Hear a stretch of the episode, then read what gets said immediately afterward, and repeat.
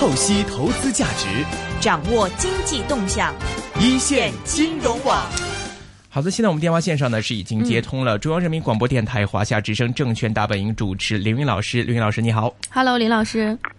哎，两位好，大家好。林老师想首先请教您啊，上周六的时候，这个政府工作报告现在是出来了，然后看到各界对它的关注也都蛮多的，提到的面也很广。那么包括说，首先香港这边，我看到媒体其实大家最关心的看到的是关于这个财政赤字的问题嘛，因为这次会将这个财政赤字率由百分之两点四提升至百分之三，希望能够通过这样的加大的力度，然后来呃保增长。呃，这样的话，其实大家都觉得说，很多媒体就举例说，现在这百分之三的赤字率，其实在欧盟方面已经是一个警戒线的水位问题。呃，会担心说，将来可能这个国内会呃中国会走上这个呃一些欧洲国家的老路，可能未来财政困难这种情况可能会出现。呃，现在这方面的话，呃，您怎么看这份是呃这个政府工作报告呢？啊，我觉得这份政府工作报告呢，看点还是非常的多，而且有些具体的数字哈。呃，赤字呢能够提升呢，应该说也迎合了大家的一个期待，因为大家普遍的觉得中国现在处在一种调结构的一个过程当中，嗯，改革的压力呢非常大，需要呢有啊财政政策的一个保驾护航，所以赤字率呢略微调高一点呢，呃，这样呢会使得政府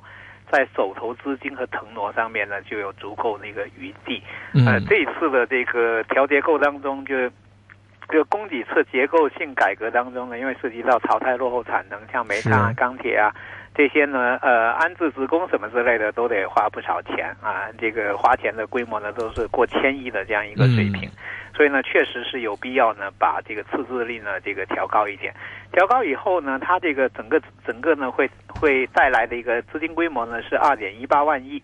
呃，另外呢，这个钱呢是分成中央政府和地方政府两级。啊，来提供啊，中央呢大概是拿了呃三分之二，呃，这个地方呢拿了三分之一，啊，是这样的一个比例。那我觉得呢，还是有必要呃这样去做。而且本届政府呢，因为都要碰一些呃这个过去的改革难点，要啃一些硬的一个骨头，所以把这个额度啊，先从人大这边呢争取出来呢，我觉得倒是呃蛮有必要的哈。这个呢，我觉得应该是可以。那我觉得中国跟欧。欧洲的国家做比较呢，可能大家要注意到呢，它在呃所有制方面呢，还是有很大的一个不同。嗯，我们的政府呢，它的实力啊，就它的财政实力，包括它它手手头可变现的资产呢，应该不是那些欧洲国家可以比的。我们手头的国企比较多嘛，对吧？是。不管是这个创造的盈利，还是说股权变现等等这些，应该腾挪的余地呢比较大。是。所以呢，我觉得这里头更多的是体现了政府。呃，这个改革的一个决心，在各方面呢做储备子弹。嗯，呃，但是刚才你也提到这个这个关于这个地方政府和这个中央政府的这个分配这个钱的问题，我看到现在看到这个中央方面，尤其在地方债方面，还是在继续支持来放这个地方债，包括说我记得好像四千亿嘛，呃，地方债的专项债券今年好像还会继续发四千亿，那么好像呃这样的一个趋势下去的话，很多人也担心说这个政府的负债率上升之后，可能会压力比较大，风险大一些。尤其是地方政府的这个财政压力方面，呃，这方面你觉得未来方面也情况严不严峻呢？哦，我觉得这本届政府呢，它其实呢，它是呃，从风险偏好来讲呢，我觉得是比较高的，因为它要碰一些呃难点的一些问题，而且呢，它开出来的一个药方呢，是一个综合治理，就是呃有收有保啊，有放的这样一种呃状态。那么，其实有时候呢，你需要呢把这个多项政策政策呢组合在一起来看。比如说，前期出台一系列的房地产的政策，那其中呢，它就有这个去库存和化解呢地方政府的一些风险的，嗯啊这样的一个意图在这里面。然后更早的时候呢，我们也看到呢，差不多发了一些 准定向的一些。呃，贷款也是在呢帮助呃地方政府呢度过这个难关。我觉得可能需要呢把那个综合手段呢放在一起来考量。嗯，那么说呃负债率呢高一点或者低一点的话呢，在中国呢又有一个特殊的一个地方，就哪怕是局部。啊，有地方政府呢财政压力大一点哈。这个负债率高一点，但是呢，中央政府过去的做法呢，就是呃，实在不行了，就是中央背嘛，呃，所以我觉得这里头呢，也应该呢是留有余地。只要中国经济呢能够稍微稳健的、健康的往前走，那么局部的问题呢，我觉得都可以通过全局的这种统筹，这样呢去做。呃，这份工作报告当中呢，我们也注意到呢，它这次呢，第一次采用了这个 GDP 增长的区间调控的这样一个。啊，这样一个做法跟以前也不太一样，六点五到这个七，你会看到呢，它还是有一个综合的一个考量在里头。它并不是说去年呢是七左右，今年呢我们是不是低一点六点七左右等等这些，它不是，它是六点五到七之间。我觉得它也是考虑到“十三五”规划可能在整个这个阶段呢都会维持在一个这样一个区间里头波动。呃，那就不是说考虑一年，而是考虑的这个几年的一个情况，那么就可以呃高一点、低一点，前后呢有个平滑的这样一个做法，也是这一次我觉得政府工作报告当中呢它的一个呃特点。另外呢，它不是不只是赤字率呢这个提高上去了啊，它 M 二的这个增速方面呢也是放宽松了。那去年呢是十二嘛，今年是十三嘛，都能够看到呢，就是说本届政府似乎 到了今年呢决定了要要要要要动这个呃动一些大的一个动作，动一些政策，所以我觉得。可能需要呢全盘来考量，它为什么会在这些数据呢做出了调整？嗯，呃，另外的话，看到这一次这个这个工作报告里面的，之前大家一直都在说这个税改方面，税改方面好像这次也出来了明确的日期了，好像是五月一号开始，那么全面要实施营改增，那么推动这个资源税从价计征改革，那么保证所有行业税负只减不增。感觉这一次方面政府现在赤字率提高很大的一定程度上是真正的将之前。前的一些口号，包括说国企方面的改革，或者是清理一些过分产能、一些淘汰的国企，或者说这个营改增、税务优惠方面的东西，好像真正推出来。呃，您怎么看这次说的这个这方面下决心方面？你觉得中央是不是做足了准备了？呃，应该说经过几年的准备吧，因为早期的时候呢，营改增呢是在一些特定的行业里头呢做，主要是在第三产业里头做嘛。当时为了呃支持呢，像高新技术企业或者说支持呢物流企业等等这些呢，把它放进来。现在呢是逐渐呢这个拓展到所有的一个行业里头，而且呢开始采取呢一碗水端平，就大家呢都有机会呢这个去去这个。呃，采取这个增值税也说明了前期的一个试点，到现在为止呢，呃，已经是比较成熟。另外呢，本届政府呢，它确实这次呢是公开喊出来，我觉得。呃，有很多很具体的一些目标，而且给自己画的很清楚的一个红线。比如说像你刚才讲到的，就是说所有的行业，它是所有的行业是只增，哎，只减不增啊。这个呢，就画了一条红线在这。所以我觉得看这份这个政府工作报告的时候呢，你会看到它是所有。领域里头呢，要衔接起来来看，跟以前比的话呢，呃，我个人的感觉呢是动作还是比较大。比如说以前我们讲非公的那个三十六条，对吧？嗯，很多年过去就一直呢落实不了哈。就是你会看到呢，垄断行业呢，呃，这个非公经济呢要进去的难度呢很很大，同时呢觉得进去以后呢都各种玻璃门等等这些，这次也是画了这个红线，就是说。这些领域，包括像电信啊、铁路啊等等这些呢，都要对非公经济呢开放。另外呢，外资可以进的话呢，国内的非公经济呢可以进。我觉得这也算是画了一条红线。我觉得这些东西呢，都比以往呢更加的明确。嗯，呃，另外这个之前提的这个供给侧改革方面呢，我看他这次也有一些很明确的一些表态出来，比如说要推动国有企业，特别是央企的一些结构调整。嗯，他提到了说三种方式，一种是创新发展一批，重组整合一批，清理退出一批。这三种方式，您觉得对国企方面带来的影响会怎么样？是。总体来讲呢，我觉得国企改革的难度是蛮大的。呃，去年前年呢，大家呢抱有比较大的一个期待，但是呢，一个是进度不容易啊，第二一个呢，就是说整合啊试点的一些单位呢，要整合呢出现明显的一个效果啊，难度也比较大。所以呢，后来呢，大家就寄希望呢，就是所谓的顶层四季。呃，然后呢，在政策上面呢，形成一加 N 的这种组合的一个政策，因为国企改革确实它涉及到的方面呢非常多，它也很难呢靠单一的一个政策呢就能够推动。那么这次呢是更加的明确了，就是要分类，然后呢不同的一个做法。那这里头呢有些就是属于僵尸企业的，那肯定是要淘汰的，对吧？那有些呢它其实呢是具有呢这个领先的这种技术。有竞争优势的，那肯定是应该去强化的，哈。那同时呢，有一些呢，应该说是担负了这种呃开路先锋的这种角色，或者说国计民生的这样一个角色，那肯定是应该去强化的。所以确实呢是有必要呢，在国企改革当中呢，分门别类啊，给出呢不同的呃调整的一个方向。那我个人呢，对供给侧结构性改革当中呢，印象呃非常深的是这次报告呢写的很清楚，而且做了一个次序上面的一个排定。我理解呢，就是第一，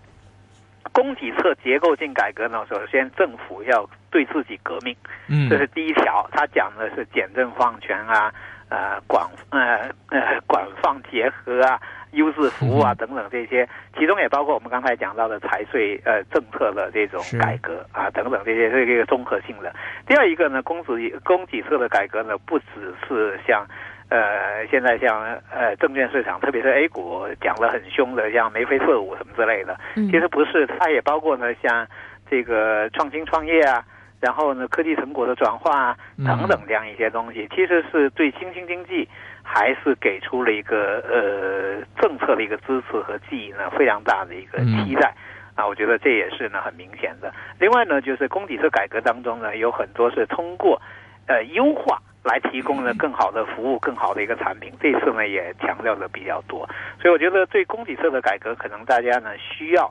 呃，用一揽子啊，设计一揽子计划，嗯，这样呢去理解这这一次的这个政策。是，刚才有提到这个清理退出一批这个国企，您预计如果？中央真正着手来做的话，可能被清理退出的这一批国企的规模或者是这个数量的比例，大概会到什么样一种程度？是说可能蜻蜓点水的百分之五或者百分之一左右的这样的一个国企的一个比例，可能会有这样的情况出现？还是说，呃，真的是沿着来，真的是没有盈利能力，或者说真的是僵尸企业，只是为了骗一些政府资助的话、赞助的话，是怎怎样一种情况？您觉得应该会？对我，我追加一个啊，呃，我想追加一个问题，就是说，像刚才小龙说到这个，一个是比例问题，另外就是这些可这些企业是真正清楚他们，还是让他们变成这种僵尸企业一样继续存在着？我我觉得这次呢，因为涉及到呢这个资金的一个配套，而且呢强调呢宁可养职工也不养僵尸企业，所以肯定呢会有一些企业呢被呃关停呃并转掉。另外，我我个人注意到呢，目前这个。呃，相关部门的一些一些主刀的这个所谓操盘手这些领导的话呢，其实有很多呢都经历过九八年的那次这个供给侧的一个改革，对，就是他们其实当年也算是比较主要的，就是呃有参与过，所以我觉得显然呢这两轮的这个供给侧改革呢会有一个前后的一个衔接。那这次呢，我我个人认为呢。难，这次有这次的难，就这次呢，我们会看到呢，国企的规模呢非常庞大，一些很多企业呢，呃，也算是影响力非常大，可能动起来呢没那么容易。但是这一次呢，跟上一次不一样的地方呢，就是呃，中央财政的实力呢很强，呃，然后呢，这个呃，这个统统筹起来的这个。这个决策的这个推进呢，看起来也比较强啊。这个应该是这一次呢有利的一个地方。所以说比例方面的话呢，我觉得估计不太好判断，因为按两会开完之后呢，就三月份就差不多了。然后四呃二季度呢，可能就做做方案，因为还有一一加 N 的各种政策要出台。下半年呢可能是试点，所以今年的感觉上面要有特别大的力度呢，也是非常难。第二一个呢，就是我们可以看呃这些企业啊。这个有一些呢，肯定是非竞争性行业，又竞争的比较呃，就竞争力呢很差的。那这些呢，可能就是就是可能会逐渐的一个呃混合所有制吧。这种。第二一种呢，就是像像一些传统行业，并且在一些呃地方，比如说像山西的这种煤炭等等这些。你说它首先呢，现在处于一个产能过剩的一个行业，然后呢，它在一个地方里头呢，它又呃是一个支柱的一个产业，是这种呢处理起来呢就比较难啊。我觉得需要有中中央政策的一个一个特殊的一个支持，也需要呢这个地方政府呢拿出这个决心和拿出这个办法来。这个可能是比较难的一些地方，就是是既是落后产业。你看，呃，山西这边呢有这种情况，然后我们看东北呢也有这个情况，比如说像大庆啊，它就是这个样子，嗯它就大庆油田。你如果油田现在油价这个样子，然后呢它的开采成本呢又非常高，是。对地方政府来讲呢，确实是是难点了很多，而且局部上面呢，估计会有点波动，就需要中央政府呢把这个准备工作呢做好，特别是呢把这个磁血胶布什么之类的，这个 这个要要要准备好，这个呢难度是是比较大的。是然后呢，就是我们还看到呢，在这次国际整合当中呢，肯定有一些是属于强强联合，嗯就是把摊子呢拼在一起呢，把实力呢做强一点。这个呢，我觉得相对可能会比较好做一点，因为呃，本届政府呢，它形成了一个比较权威的这样的一个状况啊，嗯。所以呢，我们也看到这方面呢，可能整合是有一些这个有利的一个条件，但是呢，从效果来讲呢，我觉得都还是比较难以这个判断。呃，另外一个呢，可以寄一点希望的，就是我们刚才讲到了，就是非公经济呢，像这些传统的国企优势领域的这种渗透，和在这轮改革当中呢，能够呃形成一些呢混合所有制这样的一个做法。这部分呢，可能市场比较期待，但这部分呢，确实难度也非常大，因为现在国企所在的这些得是在领域啊，难度是在哪边？现在觉得嗯首先来讲呢，这些领域呢，你小田进去呢，根本就连水花都没有，就是一定是需要呢这个大田进去。嗯。嗯。第二一个呢，就算你有大田进去的话呢，要争取到呢这个话语权，并且能够把它这个真正的活力带动起来，其实难度也是比较的大的。嗯嗯呃，另外刚才您也提到这个困难的一些行业，尤其像煤炭。呃，我记得我看这个两会方面新闻说，这一届这个大家做了一个数据对比，说山西的这个山西省的这个经济增长，在全国所有省份当中是排倒数第二的，嗯 很大程度是因为这个煤炭行业现在就属于这个比较困难的行业嘛。呃，现在作为投资者的话，您在整份这个工作报告里面，您看的话，呃，有提到说要重点抓好钢铁、煤炭等困难行业去产能淘汰落后等等，也在农业方面提到说要这个促进现代化农业，那么促进农民的增收，呃，包括说等等一系列自贸区等等。您现在看这份工作报告里面，对哪些行业来说，您觉得是最正面的？哪些行业可能会受到影响，会负面影响会大一点呢？我觉得我还是觉得新经济这部分呢会比较正面，呃，嗯特别是呢前方前段时间呢卖方报告呢对新经济的打压的程度比较大嘛，所以导致呢嗯整体市场的表现不太好。但是我我个人认为呢这部分还是会比较有潜力。为什么呢？因为你会看到中国的转型当中呢，它必然它是需要呢所谓的培育新的增长动能，新的增长动能呢一定是在新经济当中，而且以中国经济呢去年六十七万亿的这样一个基数来看的话，你要呃顶住呢这个传统的那部分的一个拖累，那你这这边的一个规模和增长空间呢必然是有的，所以这部分呢我觉得还是蛮好的。然后呢从投资的角度来讲呢，你会发现这次呃政府工作报告当中呢，我觉得最让大家意外的是没有提注册制，没有提注册制的话呢，其实。我个人是认认为这里头一定有玄机，为什么呢？因为政府工作报告呢，它的写作可以说是非常非常的严谨的，他不会说这三个字不写，一定背后有非常多的原因才会 这三个字呢不写进去。那我觉得呢，有可能呢，非常大的原因呢，就是资本市场呢去年经历了过多的一个波动，到目前为止呢还没有完全企稳。注册制呢，尽管看起来很好，但是对市场来讲，它还没有做好呢承接的一个准备，会使得这个市场呢陷入一种。就是说，陷入一种呢不能干事，并且呢还会形成拖累这样一种效果。所以呢，我觉得本届政府可能是下了很大的决心，把注册制这三个字拿出来。拿出来的同时，意味着呢，今年注册制全面推开的可能性已经变得非常小，因为没有出现在政府的工作报告里头去。那我们只能倒推过来呢，就是全国人大的授权呢是给了两年的时间，意味着呢注册制极有可能可以放在一七年甚至一八年的时候嗯再来做。这个呢，我们在以前的这个房产税的征收上面是有过这个体会的，对吧？嗯房产税说了很多年了，最后呢推出来还是要一步一步的一个过程。第二一个呢，我觉得注册制呢在 A 股市场上面现在推出呢，它有可能呢整个基础性的工作呢也没有做好。嗯比如说注册制呢需要有很多配套政策嘛，你不然的话呢就会形成一层层的内幕交易和市场操纵和恶意的这种来市场的这个圈钱，我觉得这是这是非常需要小心的。我们可以看到呢，有些改革，比如说以前我们曾经给高呃在高考的时候呢，给一些高校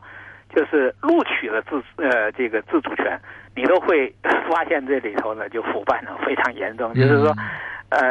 呃，高考其实比审核制还更厉害一点，就是你自己要去考过这个分数。我们现在审核制呢，其实也有一点点这个意思，你要达到多少多少的盈利标准，它总是有个标准，你才能够到。相对来讲呢，还会公平一点。如果说完全搞成说，哎，注册制这种方式的话呢，其实是很需要呢担心，呃，A 股市场呢不具备呢这种相应的法律的这种呃制约。和相应的这个诚信的一个文化，所以我觉得注册制这一次的往后放，我个人是觉得还是还是蛮好的一种做法，非常有可能是借鉴了前段时间这个熔断机制 推出呢又取消，这个呢从政府工作报告当中呢是可以看到呢相应的一些痕迹。克强总理的政府工作报告当中呢特别强调呢就是要有这个。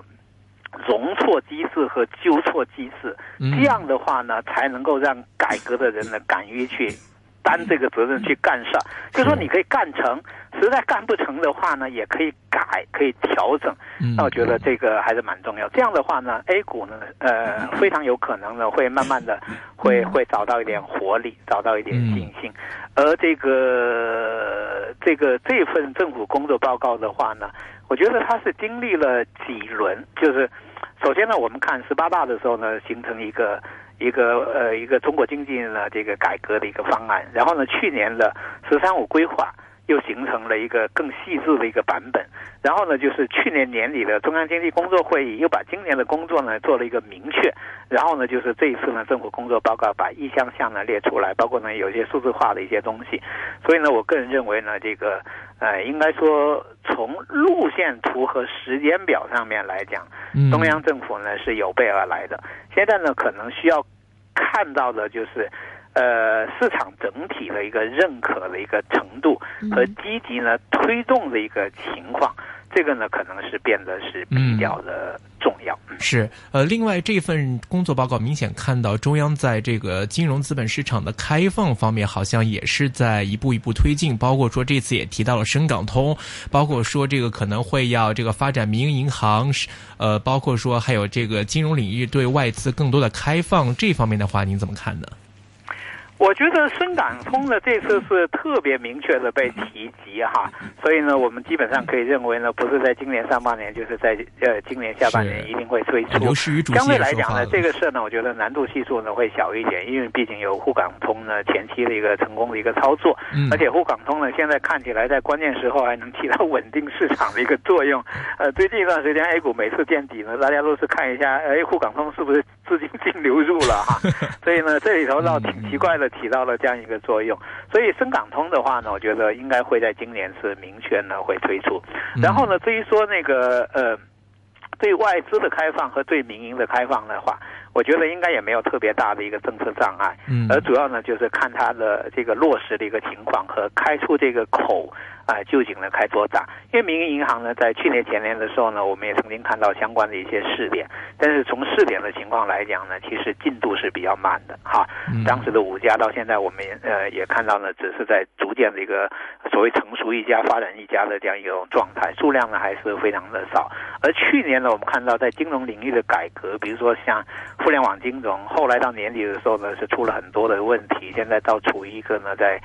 在这个。在在加强监管啊，这样的一个状态。那么对于外资方面的话呢，我觉得应该说，呃，路线图呢也是比较清晰。我们总是采取了一个渐进推呃推进的啊这样一个做法。我觉得这方面呢，央行呃领导下呢，应该说是还是蛮有这个次序的。总体来讲，我觉得这些方面呢都是比较有有步骤的在一个推进。但是呢，可能对于全盘而言。呃，中央政府呢，可能现在会一个是会比较在乎呢这个汇率的一个表现，是另外一个呢，都是需要呢兼顾到 A 股市场的一个稳定，因为 A 股市场到目前为止呢，都处在一个比较脆弱的一种状态，还不能说已经已经这个企稳，而且呃，A 股市场上面呢，有些啊有些投资者呢把 A 股呢看得特别的淡。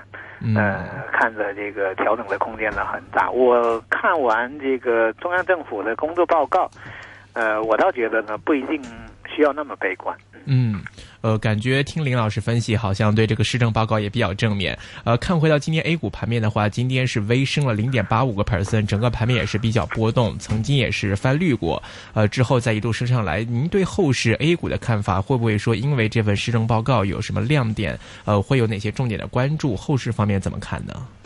我觉得这份施政报告呢是很值得玩味。朱四字呢没有提及很重要，对呃创业板的稳定呢是有正面的一个作用。而从沪市来看的话呢，显然就是说有国家队的一个痕迹。上周呢尤其明显，就是在呃二六三八点这一带呢没有创出新低，另外逐渐回升当中呢刷新了一些记录。就年内呢开始四连阳、五连阳，这都是前面没有做到的。然后呢收盘呢开始收出新高。技术形态上面呢，所谓的有双底，逐渐要往上走的一种状态。创业板呢，在上周的时候呢，是经受了这个意外的打击。是一方面呢，大家呢可能就可能比较担心两会的时候会不会注册制呢提的比较凶，呃，心理压力呢很大。另外呢，也国内呢有这个基金啊，据说呢是清盘这个手中持有的这个呃这个创业板的股票，这个对市场的打击很大。如果它的基基金规模有八十个亿。A 呃 A 股现在创业板的成交呢，也就只有几百个亿，那你会想象它这个短期的市场的打击带动作用呢有很大，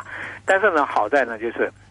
今天的沪市呢有五连阳，而这个深市呢开始出现了高开以后呢拒绝的下跌，所以呃今天有一种休养生息、有所企稳的一个味道，但是还是不够安全。不够安全的原因呢，是因为今天成交量呢是明显的缩小。另外呢，大家已经形成了对两会期间呢没有行情这样一个比较一致性的一个判断，也就意味着两会呢可能大家不太敢有大的一个动作。但我觉得呢，今年很重要的一个经验呢，是过去的所有数据呢都是靠不住，在今年的这个呃各种变的一个背景之下呢是靠不住的。嗯。那么以往呢，我们说两会呃期间呢没行情，是因为要么就是。市场处于一个相对弱势，然后呢，呃，这个会前市场已经充分的一个表现，到了这个两会的时候呢，大家已经想利用两会来套现，所以两会呢就没有行情，而两会之后。呃，有行情往往意味着 A 股呢处在强势之中，呃，所以我觉得其实看点不是两会有没有行情，而是两会之后呢，大家有没有呃这个愿望要干一票，就是两会后有没有行情呢是更重要的，这是一个历史比较。第二一个的话呢，我觉得可能还需要考虑本届政府呢在。政策的这种推出和落落实过程当中呢，跟市场的一个呼应度。那么去年呢，我们就看到两会之后呢，出现了行情，所以我觉得今年呢，也是有有可能两会呢还在整固，但是呃各方面如果比较好的话呢，两会之后呢，有可能会出现这个好的，今天非常感谢李云老师，谢谢，好，拜拜。